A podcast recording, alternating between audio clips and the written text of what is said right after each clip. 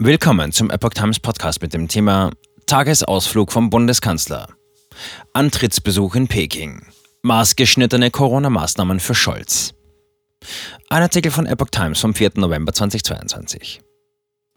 Der China-Besuch von Bundeskanzler Olaf Scholz wird nur kurz, aber die Aufmerksamkeit ist trotzdem riesig, denn China hat einen ganz besonderen Schwierigkeitsgrad.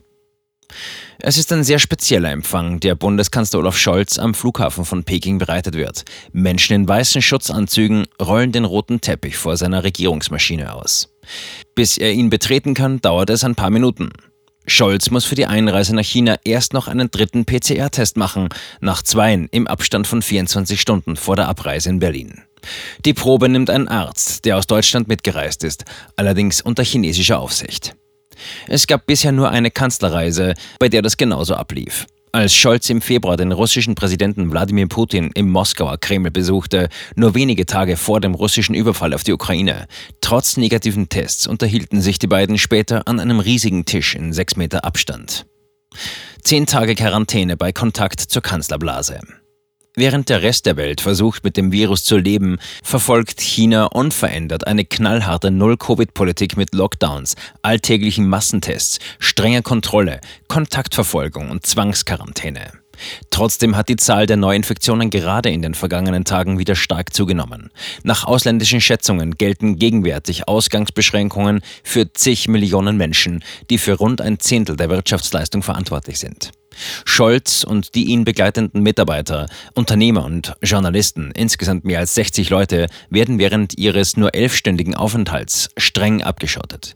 Wer diese Kanzlerblase betritt, muss für zehn Tage in Quarantäne. Zumindest fast jeder, auch auf chinesischer Seite. Regierungsmaschine parkt in Südkorea.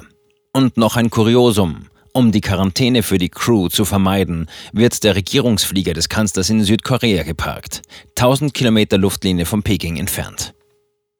Der Bewegungsradius in Peking ist für Scholz eng begrenzt. Der Kanzler kann lediglich zwischen dem Staatsgästehaus Diaoyutai und der großen Halle des Volkes pendeln, wo Staats- und Parteichef Xi Jinping erst vor zwei Wochen beim Parteitag der Kommunistischen Partei seine Macht zementierte.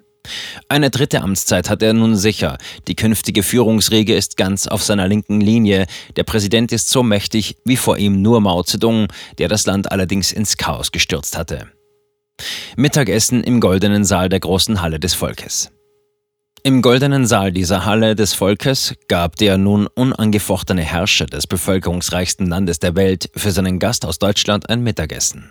Später sollte Scholz vom Ministerpräsidenten Li Keqiang in der Nordhalle mit militärischen Ehren empfangen werden, wie sich das für den Antrittsbesuch eines Regierungschefs gehört.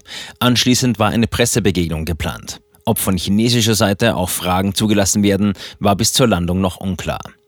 Scholz ist der erste westliche Regierungschef, der dem KP-Chef seit dem Parteitag seine Aufwartung macht. Kritiker sehen das als Anbiederung an einen immer unheimlicher werdenden absoluten Herrscher. Scholz ist der Meinung, dass man auch mit schwierigen Staatenlenkern reden muss, jedenfalls wenn sie so mächtig sind wie Xi Jinping und wenn sie ein Land regieren, von dem Deutschland wirtschaftlich noch abhängiger ist, als es von Russland jemals war.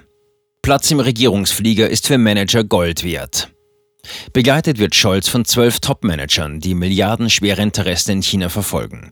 Der Platz in der Business Class des Regierungsfliegers ist für sie im wahrsten Sinne des Wortes Gold wert. In Peking wird genau beobachtet, wem der Kanzler die Ehre gibt. Als Türöffner kann das sehr hilfreich sein. Unter rund 100 Bewerbern wurden zwölf ausgewählt. Volkswagen, Deutsche Bank, BASF, BMW, Siemens. Es sind fast nur Schwergewichte der deutschen Wirtschaft dabei.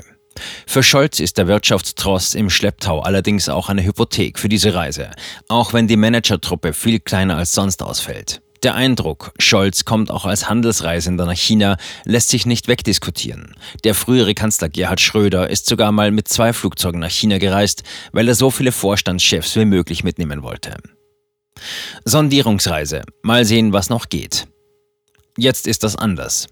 Spätestens seit dem Parteitag ist auch Scholz klar, dass er den pragmatischen, auf wirtschaftliche Zusammenarbeit fokussierten Kurs seiner Vorgängerin Angela Merkel gegenüber China so nicht weiterführen kann. Das Reich der Mitte wird immer unheimlicher. China stellt kommunistische Interessen über alles, geht immer rigoroser gegen Oppositionelle und Minderheiten vor, droht Taiwan unverhohlen mit Invasion. Die Furcht vor einem Russland-Szenario nur noch viel schlimmer wächst. Russland ist der Sturm, China ist der Klimawandel, hat Verfassungsschutzpräsident Thomas Haldenwang kürzlich gesagt. Im Umfeld des Kanzlers wird der Kurztrip nach Peking als Sondierungsreise beschrieben, mal herausfinden, was mit China überhaupt noch geht. Ein Knackpunkt wird dabei sein, wie Xi Jinping es mit Putin hält. Scholz erhofft sich von ihm ein Signal, eine Mahnung an Putin, es nicht zu weit zu treiben. Gerade vor dem G20-Gipfel auf Bali in zwei Wochen, bei dem sich die beiden wieder treffen und Putin vielleicht auch dabei wäre, könnte das von Bedeutung sein. Die Erfolgschancen werden von Experten aber als gering eingeschätzt.